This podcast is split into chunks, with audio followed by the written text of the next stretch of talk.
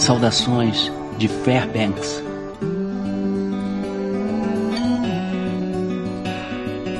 Cheguei aqui há dois dias. Foi bem difícil pegar carona no território de Yukon.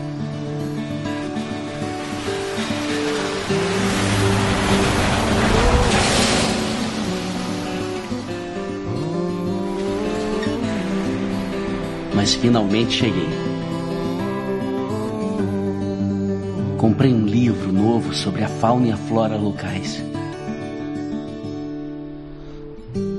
Estou preparado e estoquei tudo necessário para viver da terra por alguns meses.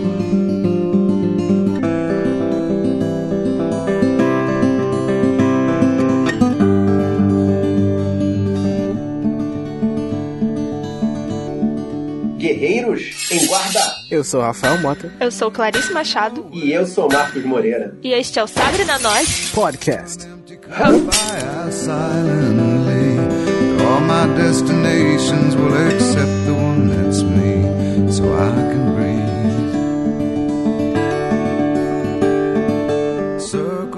gente veio aqui para mostrar que a natureza vai apontar o dedo na sua cara e dizer que você é badernista. Não aguenta 10 minutos de porrada comigo. Hoje nós vamos falar do filme Na Natureza Selvagem, de 2007. Filme dirigido pelo Sean Penn. Foi uma surpresa pra mim, sabia? Uma surpresa boa. Lembro de ter visto umas reportagens na época do lançamento desse filme. Eu sou um moço velho.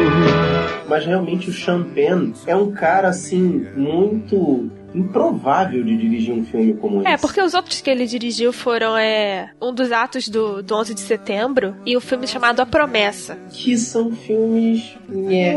É. Tipo, 11 de setembro é exacerbando, claro, o nacionalismo americano. E a promessa é. Nhé. O Champagne é um cara que quando acerta, acerta, né, cara? Tanto E na... pra mim ele acertou no Into the Wild. Vale dizer que esse filme é adaptado do livro do- de mesmo nome do John Krakauer, que recebeu autorização da família do Christopher McCandless para editar as memórias do Christopher. Esse jo- jornalista, né, o John, depois né, de um tempo, né, ele sabendo dessa história, né, que aconteceu com esse garoto, né, ele foi achado dois anos depois, né, que ele, ele tinha saído de casa, né, e tal. Ele escreveu uma coluna, né, pro jornal de que ele trabalhava, e só que ele continuou muito envolvido com essa história, né. Depois de um tempo de pesquisa, né, ele recebeu esse aval da família do Christopher, por escrever, né, o livro, e o Champagne, ele leu esse livro. E o curioso foi que ele leu em um dia, né, o, o livro, e ficou também encantado com essa história. Sim, cara, ele passou 10 anos procurando quem era o detentor dos direitos daquele livro e a- fazendo acordos com a família McCandless para poder fazer com que esse filme saísse respeitando as memórias dele. O mais legal é que a própria família ajudou o Champagne, no caso, a dirigir, a produzir o filme, é, dando indicações, sabe? A própria irmã do menino ajudou também. E o primeiro ator, né, que o Champagne escolheu pra poder fazer o Chris foi o Emily Hitch. E o garoto encaixou no personagem. Ele já vinha fazendo alguns filmes nessa pegada adolescente, né? E eu acho que foi por isso que o Champagne escolheu ele, né? Ele fez Alpha Dog. Cara, ele fez Speed Racer, mas pula, por favor, pula, que é triste esse filme. Ele também participou de Milk, né? Que é um filme que o Champagne tá contracenando com ele, né? Inclusive, indico, Champagne tá incrível nesse filme. Milk é um filme must see. Maravilhoso! E show de vizinha aqui não. É. Não? Deixa passar. Filme adolescente. Com essa pegada que, que o Champagne escolheu, né? Ele pra poder fazer esse filme, né? Exatamente. E um outro filme também que eu recomendo bastante do, do Emily Hitch é o, o G de Dogtown, de 2005. Caraca, nem lembrava desse filme, boa. Muito bom também. E pra fazer o papel da irmã do Christopher, a, a Karine McCandless, tem a Jenna Malone, que a gente já falou sobre ela no podcast de Donnie Darko. Link no post. E acho que esses são os principais personagens desse filme. A Karine, que faz a narração de uma grande parte do filme, e o Chris, que é, claro, o personagem principal dessa história. Eu acho legal falar também da Kristen Stewart, que ela aparece rapidamente, mas ela aparece como um pequeno interesse amoroso. Aparece como Kristen Stewart. É. E daquele velhinho. Aquele velhinho que o Chris se apega bastante a ele. Quando ele apareceu a primeira vez e ele falou que o garoto podia ficar com ele, eu achei que ele fosse um pedófilo. A Que cara tá muito maldoso. Eu sou um cara cheio de maldade no coração, eu admito, cara. Eu, ach, eu achava que ele ia querer fazer alguma coisa com o Christopher. Eu achei que ele queria uma, uma pessoa, um neto, alguém pra estar ali na vida dele. Porque ele tinha uma vida sozinha, né? Solitária. Por falar em, em- em questão de alguém na vida, cara, o Christopher, assim, claro que foi uma romantização da vida dele e coisa e tal, mas ele cria uma influência ali com as pessoas que ele encontra que, cara, é, é magia. É muito legal ver essa parte do filme. É o mais longe que eu posso te levar. Tá legal, valeu. Deixou sua tralha no carro. Pode ficar. Você que sabe. Vamos pra sinopse do filme. Não, agora não. Essa sinopse você tem que ler como o filme é. Aos 22 anos, Chris, um babaca de classe média, decide que não quer mais viver no capitalismo, larga tudo e vai percorrer o interior dos Estados Unidos com o objetivo de chegar ao Alasca. E se fode no meio, no, no meio da sua aventura, que era óbvio que ia acontecer. Caraca, mano, que triste. Eu vou chorar aqui. Não, o que vale destacar dessa situação da viagem dele até o Alasca é que ele usa uma grande parte da Pacific Crest Trail, que é uma trilha que fica ali perto da Califórnia. Na verdade, ela começa no Golfo da Califórnia, lá no sul dos Estados Unidos, e ela vai até o Alasca. É uma trilha que é muito turística, assim como Santiago de Compostela é lá na Espanha, a Pacific Crest Trail é nos Estados Unidos. É uma trilha que o pessoal usa para fazer caminhadas espirituais essas coisas todas e blá blá blá. A questão é que essa trilha já foi usada posteriormente no filme Livre com a Reese Witherspoon, que a gente já fez uma missão. Link no post. É legal que ele vai encontrando pelo caminho que ao invés da Reese Witherspoon fez no filme Livre, que ela vai a pé e encontra a galera pelo caminho, ele vai pegando carona. E a partir daí ele vai criando esses laços que eu acho que é a parte mais legal do filme, né? É a única parte que presta nesse filme, porque eu tô com raiva desse filme. Nossa! Eu fiquei com raiva que eu, eu assisti duas horas, eu tenho assim a sensação que eu perdi duas horas. Why you so sad? Não, cara, porque o mais importante desse filme não é a questão dele, é, é a questão da viagem, sabe? Sim, é O- verdade. os pequenos atos que ele teve que fazer para poder é, chegar no objetivo dele, que na verdade criaram uma antítese com o objetivo dele. Tem alguém aí? Eu acho que não, né? Tá romantizado de qualquer forma, mas é bom perceber que durante a viagem dele, ele não tá sozinho nunca. Ele sempre tá passando por alguém e conversando com alguém. Ele vai buscar fora, né? Ele vai buscar é, é, no mundo exterior, né? Daquilo que ele vivia, o que ele não tinha na, na, na casa dele, né? família. Na família dele, né? No- naquele modo de vida, né? Que ele tinha, né? Que era muito imposto, né? Muito mais pelo pai dele, né? Porque o pai dele que era o cara que, que comandava, né? Que você tem que... É o American Way, né? Então, o American Way forçado pra caraca, né? Por que, que esses caras têm que ter esse tipo de daddy issue e por que, que eles têm que ter esse tipo de pai? Eu não sei, mas a gente pode de- dizer aqui que 90% dos, dos problemas desse garoto foi por causa da família. E, aí- e é estranho, porque no início do filme é, dá como se ele tivesse cumprido, né? Um dever dele, né? De fazer aquilo ali. Ah, deixa eu cumprir isso aqui, deixa eu fazer, tipo, deixa eu terminar minha faculdade, entendeu? Congratulations! Aí a partir de agora eu vou, vou viver da a forma que eu quiser. Eu vou sair do seu ciclo, né? Do que você impôs pra mim, né? Que a, a sociedade, né? im- Impôs pra mim, né? E, e agora eu vou viver do modo que eu quero, né? Oh, yes, I will. É exatamente isso. Ele cumpriu a obrigação dele de filho pra família e depois ele largou tudo de mão e é isso aí. E aí ele cumpriu a obrigação e depois teve uma ideia de merda. Cara, mas essa aqui é a questão. Ele cumpriu a- o dever, aspas, cívico dele como filho, de ter chegado e a faculdade, parabéns pra ele. E depois ele foi viver a vida dele do jeito que ele bem entendia, que foi ser independente. Assim, é uma, a gente pensa que é uma ideia de merda, né? Porque é, todo esse lance né, dele viver na sociedade, né? Que é capitalista, né? Consumista, né? A gente vive nesse, nesse modo de vida, né? A gente acha o normal pra gente, né? Aí quando uma pessoa, né? Vai viver de uma forma totalmente diferente, né? Se joga na natureza, né? Não precisa mais de dinheiro, não precisa mais de nada material, né? A gente acha ela maluca, né? Mas não é a gente que é maluco, né? De viver desse modo. Um extremista, um esteta viajante, cujo lar é a estrada. Deixa eu me explicar aqui, senão as pessoas também podem entender errado. É legal, é legal estar em contato com a natureza. Se pudesse ter um lugar pra gente fugir dessa, dessa dependência do dinheiro e tudo mais. Mas o que esse menino faz é se isolar. O que ele queria era se isolar no Alasca. E isso pra mim é uma ideia de merda. Porque se ele tivesse parado, mesmo que ele quisesse ter fugido, se ele tivesse vivido com aquele, aquele pessoal do trailer, aqueles músicos e tudo, se ele quisesse ficar ali vivendo com eles, pra mim ia ser legal, ia valer alguma coisa. Mas o que, que ele resolve fazer? A brilhante ideia de ir contra a natureza humana e viver sozinho.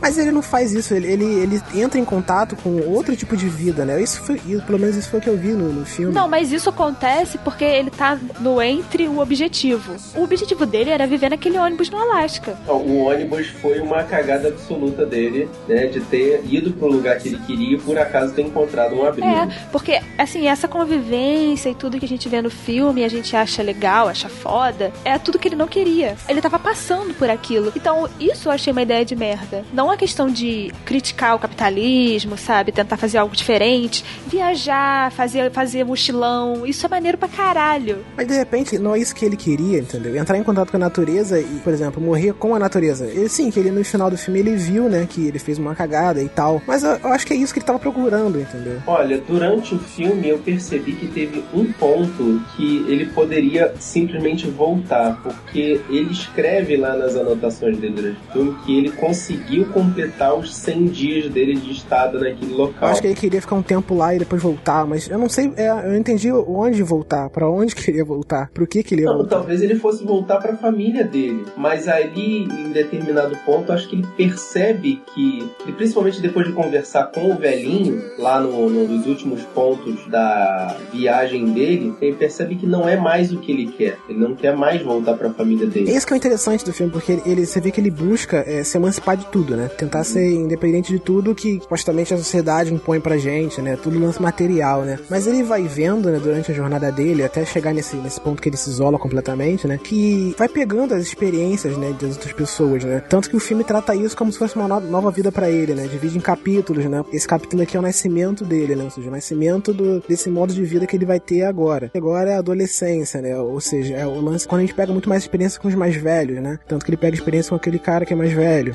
E ele vai vendo e vai absorvendo pra ele algumas coisas, né? Do, do pessoal com que ele convive, né? Durante esse tempo também. Mas por que que o filme trata de forma de, de infância à velhice, nessa nova vida dele? Porque quando ele era um garotinho de classe média, ele era um babaca. E aí o filme traz essa renascença de uma nova pessoa. E as experiências que ele tem na estrada são maneiras, porque transformam ele em uma pessoa melhor. Mas é exatamente isso. Ele pode ser um garoto babaca, mas talvez aquela experiência ali tenha tornado ele melhor. Sim, mas aí, então o que que acontece? Aí depois com o velhinho, ele vê tudo que ele passou, tudo que ele se transformou, e eu acho que ele queria voltar pra casa. Ele Porque sente o peso da vida, né? Ele sente, porque, cara, primeiro que o velhinho toca ele.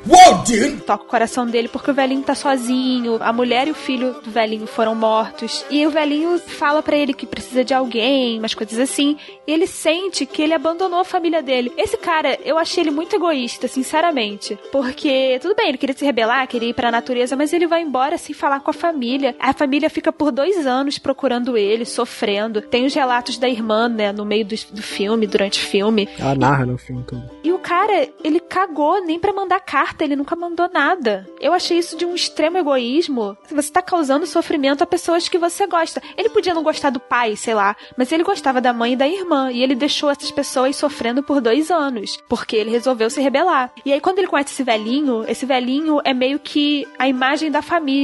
Ele percebe um pouco o lado da família dele. E aí eu acho que ele queria voltar. Mas aí ele faz aquela merda, ele come a frutinha e morre.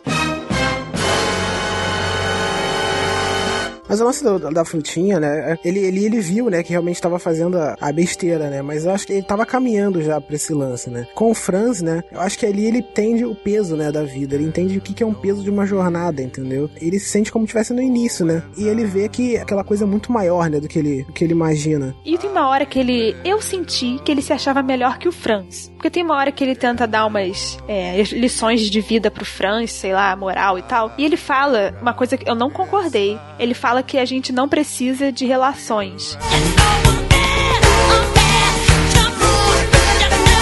Verdade, eu acho que ele falou que não precisa de, de laços, ele precisa se soltar, sair do status quo. Ele explica de uma forma mais menos didática lá, louca, com as experiências da vida dele, como se ele tivesse tido muita experiência na vida. É, eu só não sei se foi laços ou relações, mas ele falou algo assim: não precisamos dos outros.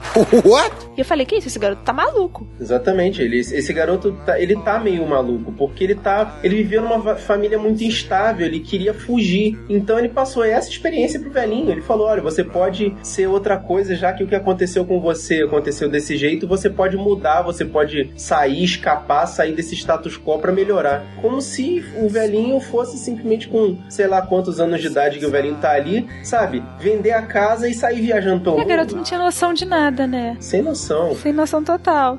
Mais do que amor, que dinheiro, que fé, que fama, que beleza, me deem verdade.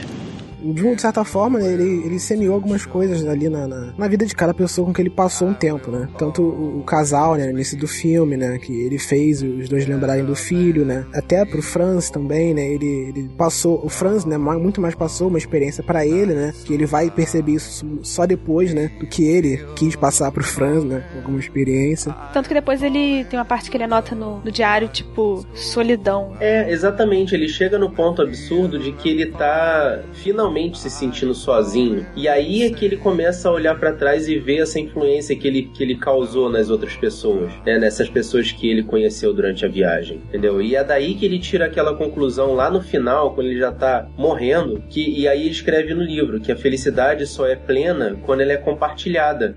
Em meio à família de países, talvez perguntem: por que agir agora? Por que não esperar? A resposta é clara: o mundo não pode esperar mais.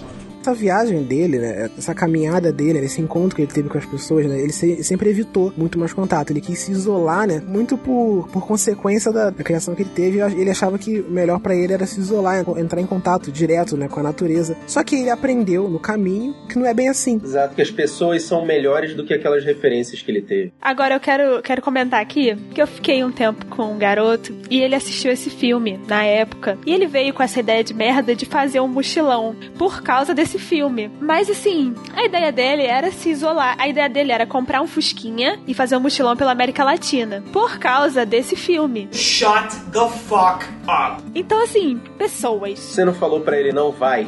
vai com Deus, eu falei vai. assim, olha, eu falei pra ele, olha só, isso não vai dar certo, mas você faz o que você quiser. O que, eu, vou, fa- que eu vou falar pra ele? Tipo, ah, isso é uma ideia de merda. Mas.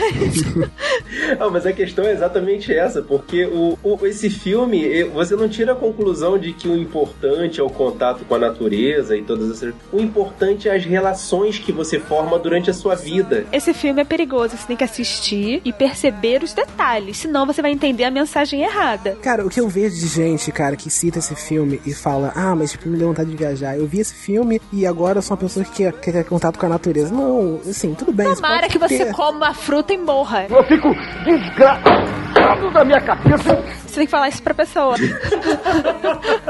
Mas a mensagem que esse filme quer passar tá muito mais no final, entendeu? Que, é da- pela jornada que o personagem principal tem, né? A mensagem de aprendizado e de compartilhar com as pessoas. É a conclusão que importa, que o que acontece não é a, a viagem ou o contato dele, é, é o que ele aprendeu ali, que é bom ficar junto com as pessoas. E O que ele fez, na verdade, foi um erro. Ele admitiu o erro dele naquela última frase. wrong Esse filme lembra muito um livro que eu li já tem algum tempo, então eu não lembro muitos detalhes, que é do Jack Kerouac, que ele também, acho que nos anos 50, nos anos 60 por aí, eh, o Jack Kerouac faz um- uma viagem pelos Estados Unidos, assim, também mochilão e tal. O nome do livro é On the Road. E tem um Cara, filme. eu acho que eu já vi esse filme. É, tem um filme recente que saiu recentemente do, do On the Road. Sim. Só que a, a aventura do Jack Kerouac, ela tem mais relação com as pessoas, não é uma coisa de querer ficar solitário, mas é uma coisa de querer Uhum. novas experiências. Então difere um pouco da natureza selvagem, mas me lembrou muito. E tem a Kristen Stewart também. Uh-oh! Nesse filme, On The Do On Road. the Road, né? Caraca, É, é sim, é, É verdade. É por isso, eu já vi esse filme também, tá vendo? É, eu vi. Agora que ele falou da Kristen Stewart, me despertou Pois na é, mas cabeça. On the Road também traz um lado mais espiritual, porque tem a parada de hippie, de budismo, assim, a parada O On The diferente. Road ele já tem estampado nele que ah, tem que compartilhar a alegria, né? É, On the Road Uhum, já é...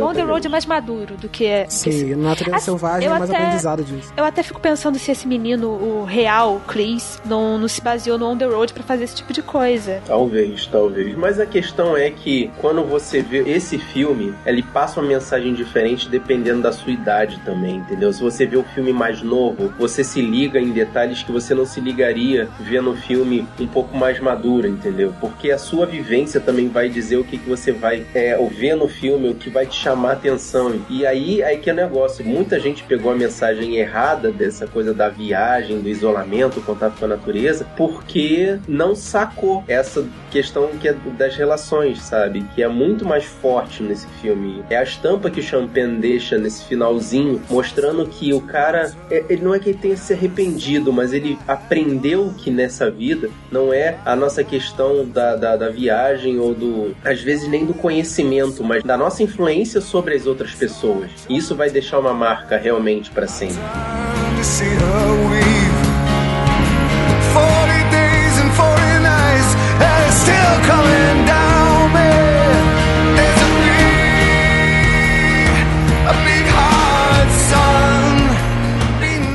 Cara, a diferença de um ano, né? Porque eu vi esse filme ano passado, né? Primeira vez, e vi agora de novo, né? Pra gravar podcast. E eu percebi várias coisas, tive várias outras ideias, entendeu? Sobre o filme, né? Pô, pra tu ver, esse aqui é o negócio. Você já mudou o seu ponto de vista, tá vendo? Isso é que eu acho interessante. Mas é aquele negócio, você não pode se deixar levar pela ideia do filme, senão daqui a pouco realmente vai ter adolescente aí saindo pela porta sem lenço, Ah, sem já documento. teve, já, já- alguém já teve essa ideia, alguém já fez isso.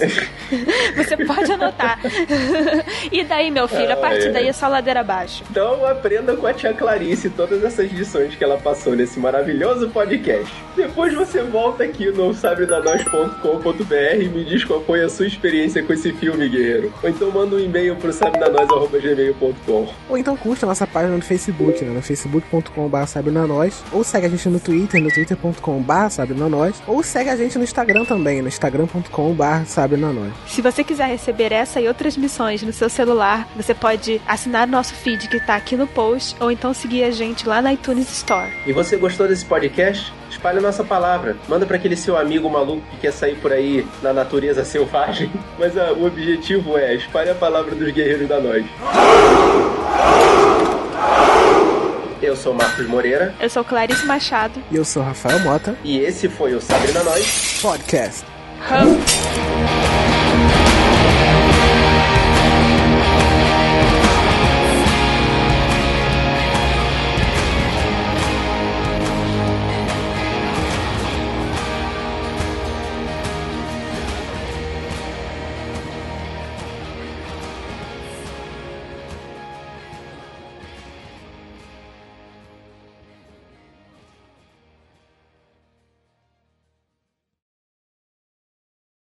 Tá, você tem que falar aqui que eu fiquei muito puta com esse filme. Porque a gente tem, sei lá, 10 mil anos de evolução pra um babaca classe média morrer comendo frutinha, gente. Ah, eu não aguento!